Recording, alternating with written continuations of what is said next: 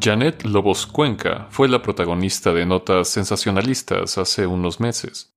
Para quienes no se la encontraron en la página 3 del diario Míralos, que fue donde yo leí su historia primero, es una chava que parece no haber tenido ningún problema en su vida hasta que de pronto se le botó la canica y mató a su mamá. Ahora, hasta donde sé, ya está en la cárcel. Esta chica, Janet, obviamente dice durante todo el proceso que ella nunca quiso matar a nadie, y de hecho hasta se quiere librar de culpas diciendo que fue en defensa propia. Pero bueno, si eso es cierto, entonces la nota amarillista podría haber sido la de la señora a la que un día se le botó la canica y mató a su hija. ¿O no? Eh, porque tampoco parece que la mamá haya tenido nunca ninguna bronca con nadie. O bueno, casi. Quiero leer la primera declaración que dio Janet cuando recién la agarraron, como quien dice con la sangre en las manos. Pero para entenderla bien, hay que saber todo lo que pasó. Como sea el caso, lo más interesante está en los detalles. La nota del diario era muy escueta, la verdad. Nomás publicaba el horroroso hecho y todo el foco estaba en lo escabroso del homicidio. Había también una confusa descripción del proceso penal. Y luego, en un parrafito, casi como por no dejar, se mencionaba que ya se sabía que la casa de la familia estaba maldita, porque en el pasado, y aquí lo guardé para citarlo, había provocado problemas mentales a sus inquilinos. Y bueno, es que esto es de risa. Lo primero que pensé es que... ¿Cómo quieren que los tome uno en serio? O están locos todos los que viven ahí y por eso ven demonios, o sí hay demonios en la casa y nadie está loco por andarlos viendo. De todas maneras, eso de que una casa ocasione problemas mentales a sus inquilinos me dio demasiada curiosidad. No podía quedarme así. Luego, luego me puse a investigar más, lo que encontrara, y resulta que no fue tan difícil dar con un artículo de un periódico de los setentas. Se refiere a la extraña muerte de un Lucrecio Cuenca Valdós, que había sido abogado en un despacho cerca del centro del Distrito Federal y se había retirado antes de tiempo por...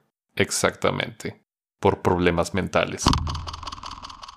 Este señor me imaginé, es, o era más bien, el padre de la afinada Laura Cuenca, o sea, el abuelo de la asesina, Janet. Cuando encontré esto pensé, Ah, pues con razón. Los escritores de El Míralos se leyeron este periódico y sacaron la conclusión de que la casa estaba maldita para armar escándalo. Es clarísimo. Y la verdad hasta los admiré un poco, porque supuse que supieron engancharme. Pero la cosa es que los supuestos problemas mentales del señor Lucrecio no tienen nada que ver con su muerte.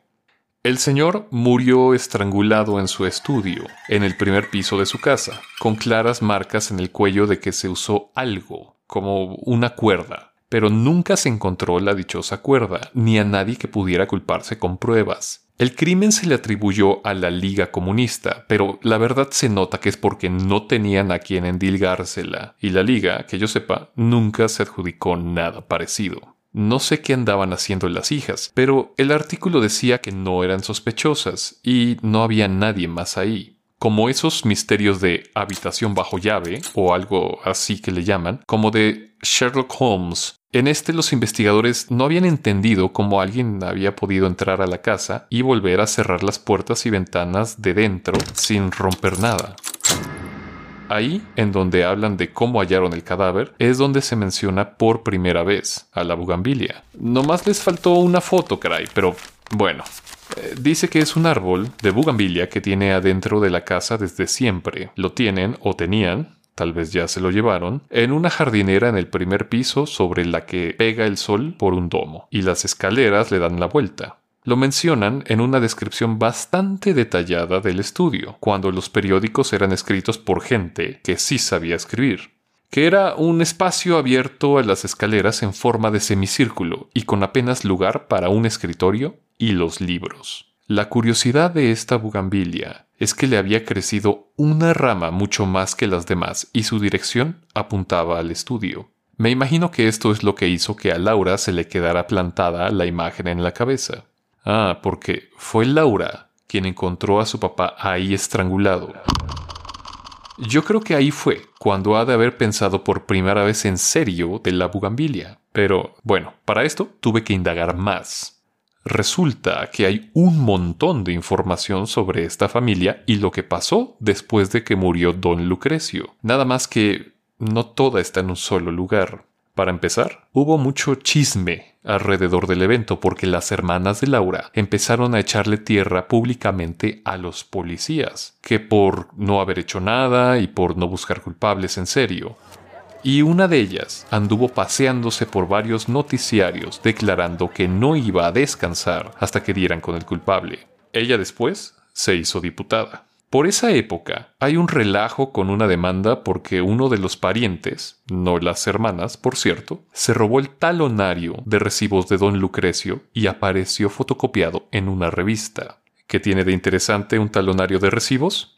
Varias cosas. Una es que el Ministerio Público parece no haberle dado ninguna importancia, pero eso no es de gran sorpresa. Parece que el señor se sentaba al estudio y después de un rato de estar leyendo empezaba a, distraerse. Lo curioso es que a la mano tenía este talonario, que para cuando lo retiraron ya no le servía más que como libreta de ocurrencias. Y ahí soltaba de vez en cuando una rima o un pensamiento que iban desde lo bastante comunes y corrientes, como de sabiduría de dicho popular, hasta los que de plano parecían pases mágicos y no se entendían un carajo. Entre muchas sandeces, se nota que el Señor tenía delirios de persecución pesados. O sea, todo el rato le echa la culpa de sus males a sombras y a movimientos invisibles.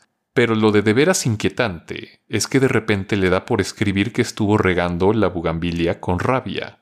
Así como suena. Y lo escribe muchas veces. ¿eh? Se nota en las hojitas la obsesión que le entró como, como si se sintiera culpable. Dice que la regó con rabia, o que no debió regarla con tanta rabia, o que no pudo evitar regar la bugambilia con rabia. Eh, es como si estuviera aterrado. En las últimas páginas publicadas, ya no escribe de ninguna otra cosa más que de la bugambilia y de su rabia. En la notita que peor me sentó, don Lucrecio afirma que la bugambilia quiere algo y que se lo va a cobrar. Y estaba seguro de eso. Es difícil de imaginar.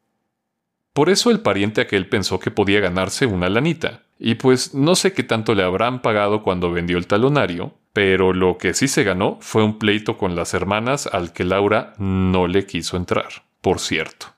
Insisto tanto en esto porque es muy llamativo lo poco que Laura hizo después de que murió su papá, a diferencia de sus hermanas. De esa época ya no encontré mucho más de ella y su hija. Obviamente, las mentes morbosas corrieron el primer rumor emocionante que todo mundo pensó. Al señor lo ahorcó la bugambilia. Está maldita, o endemoniada, o poseída, o...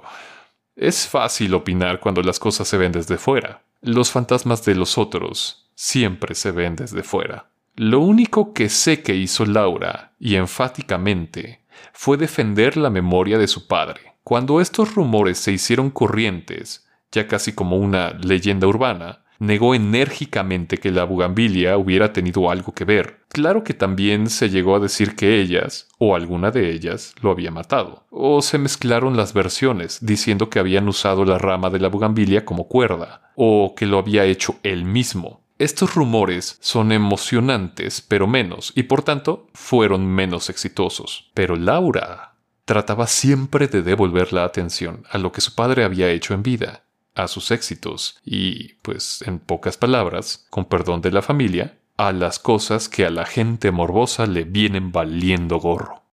La visitaron varias veces de programas de televisión sobre lo paranormal. De estos en los que sacan fotografías con unos rayones, que obviamente son los espíritus, o donde usan aparatos muy tecnológicos detecta espectros, que a la vez son rechazados por la comunidad científica, disque por una mezcla de celos y cerrazón. Pero bueno, Laura nunca le siguió el juego.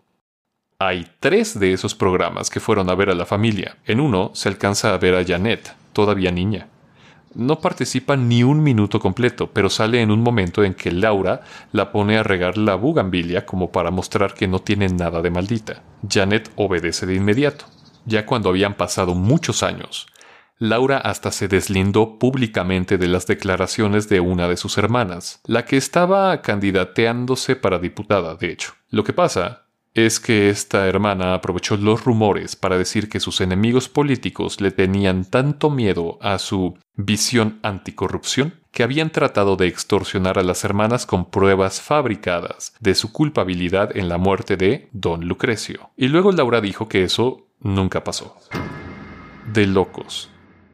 Según esto, las pruebas falsas incluían testimonios de santeros que habían ayudado a hacer rituales diabólicos en la casa previos a que estrangularan al Señor. Es que si estos detractores sí existieron, de veras, eh, personalmente, y no lo digo por descreer de los poderes de la santería, pero si Laura y sus hermanas hubieran querido ahorcar a don Lucrecio, que no estaba en la flor de la salud física ni mental, habrían podido usar una manguera o algo así, más fácil, en vez de querer insuflar a un árbol con el espíritu de algún demonio que obedeciera sus órdenes de aquí hasta el fin de los tiempos. Como sea, lo que sí pasó es que Laura terminó por aislarse de sus hermanas por completo y ellas ya no vivían ahí cuando fue asesinada por Janet, hasta donde pude averiguar. Tampoco se casó o ya no estaba casada al momento de su muerte. 76 años tenía la señora. Obviamente, no podía defenderse ni, yo pensaría, atacar a nadie. Y esto me lleva a la declaración que hizo Janet Lobos cuando fue aprendida, aún sobre el cuerpo de su madre. Dice la declaración escrita. Quémenla. Maldita. Maldita, no saben ustedes, no saben quién es, no saben nada. Dios quiera que sí haya muerto. Lléveme donde sea, no me importa, pero a esta quémenla, no dejen nada. Quería que fuera igual eh, que como con mi abuelo, y la verdad, yo no hacía nada. No más, eh, no más que ya no podía aguantar la rabia. No sé por qué no hice nada. Todo el tiempo me mandaba a regarla y a cuidarla y a hablarle y a y a mirarla nomás, horas y horas. Decía que estaba ahí y yo nunca vi nada. No podía comer, no podía salir, no podía tener amigos. No más ver y hacer como que veía. Estaba loca. Es que no la vieron, no estaban aquí, pero la besaba, como si fuera una persona. La besaba, no con los labios cerrados, y las cosas que le hacía. Yo no podía hacer una chingada. No vas ver todos los días y aguantar y ver y aguantar y ver y aguantar. Y qué bueno que descanse. A mí cuélguenme, me vale, pero quémela. No dejen nada.